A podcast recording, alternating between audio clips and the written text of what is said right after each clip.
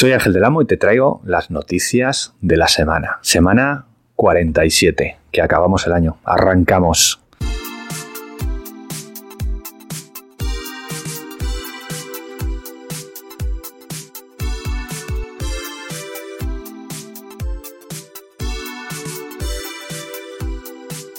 Esta es una semana con muchísimas noticias y bueno, hay que elegir tres. No quiero hacer esto excesivamente largo.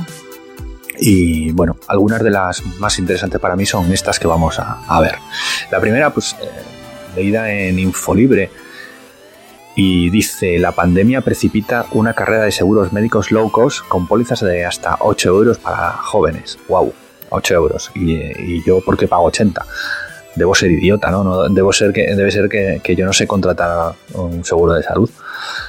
Eh, hay verdad, hay ofertas, la publicidad en la televisión, nos están marcando, nos están fijando unos precios de, unas pocas decenas de euros, 15, 20. Eh, todas las compañías están sacando productos low cost que se asemejan muy poco a lo que es una póliza de, seguros completa de, salud, ¿no? ¿Y qué problema trae esto?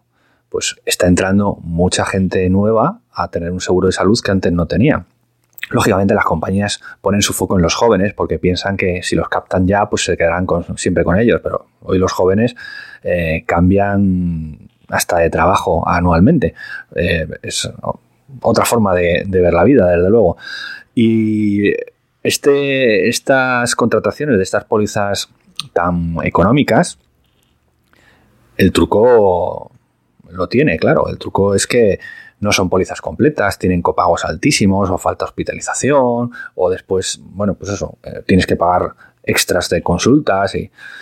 Eh, ¿Qué va a provocar esto? Pues que la cantidad de gente que está entrando nueva a tener un seguro de salud porque ve la necesidad, porque cree que es eh, oportuno. Eh, noticias de, esta semana o de la pasada, 11 millones de, españoles tenemos un seguro de salud.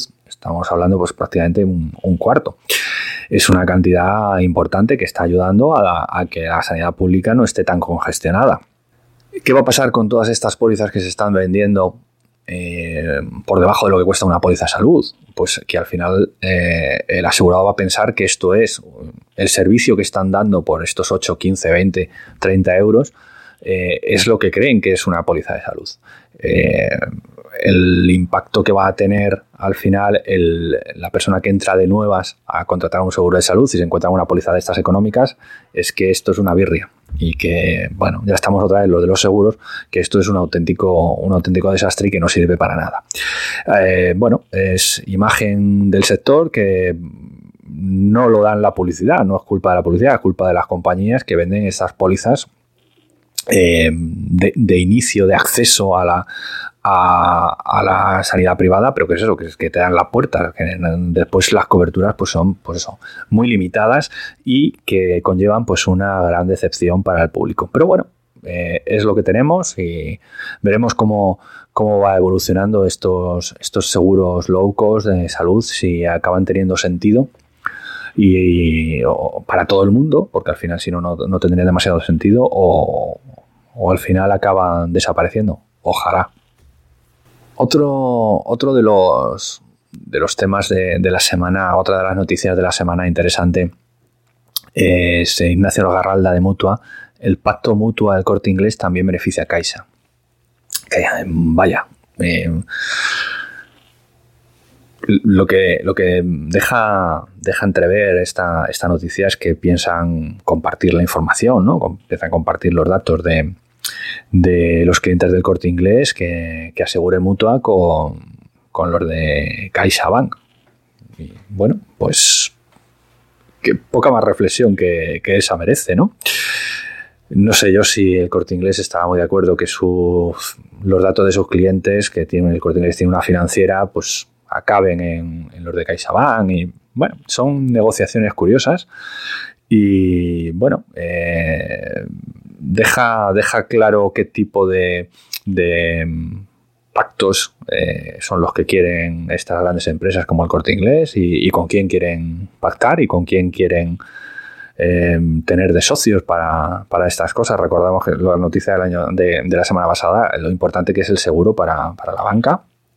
Y bueno, pues para empresas de retail como esta, pues a lo mejor llega, acaba siendo una parte muy importante de, del, del, negocio. ¿no? Bueno, habrá que seguirlo y estar expectantes, pero bueno, curiosa la noticia que podíamos leer en expansión. Esta pongo el enlace del mundo, pero vamos, podría, eh, creo que debe estar en, todos los periódicos. El gobierno lanzará antes de junio su fondo público de pensiones. vaya. Eh, yo que pensaba que, el Estado ya tenía un, plan para las pensiones de, de los españoles, ¿no? De reparto, no de capitalización. Y parece ser que al gobierno no le atrae demasiado que, tengamos eh, nuestros ahorros en planes de pensiones privados, de banca o de aseguradoras, y que ellos creen que lo van a hacer mejor. el histórico de los planes de pensiones, eh, con la inflación que hemos tenido desde que que existen los planes de pensiones hasta hoy, pues no es para estar muy orgulloso, desde luego. No son unas rentabilidades pues acordes con los que ha dado la, bolsa directamente, ¿no? O, fondos de inversión.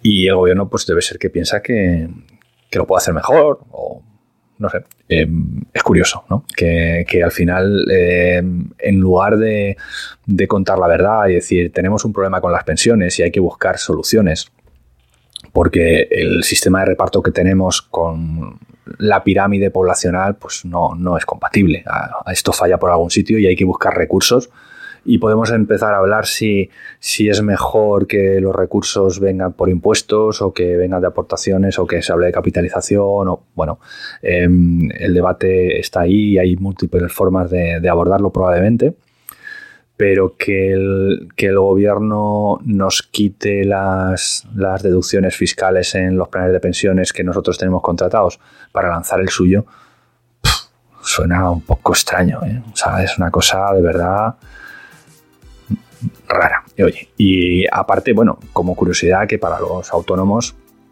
pues no tendremos las mismas deducciones que, que tengan que tenga el resto de partícipes. Eh, tendremos las deducciones limitadas. En principio es lo que parece que saldrá. Habrá que seguir mirando cómo va evolucionando todo esto y bueno, de aquí a junio pues seguro que volvemos a comentar sobre, sobre este tema del Fondo Público de Pensiones que, quedará mucho más que hablar.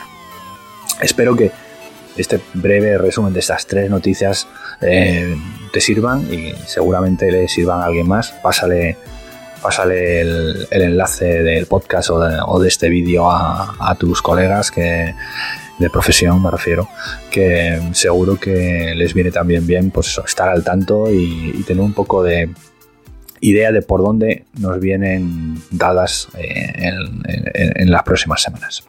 Nos vemos la semana. Chao.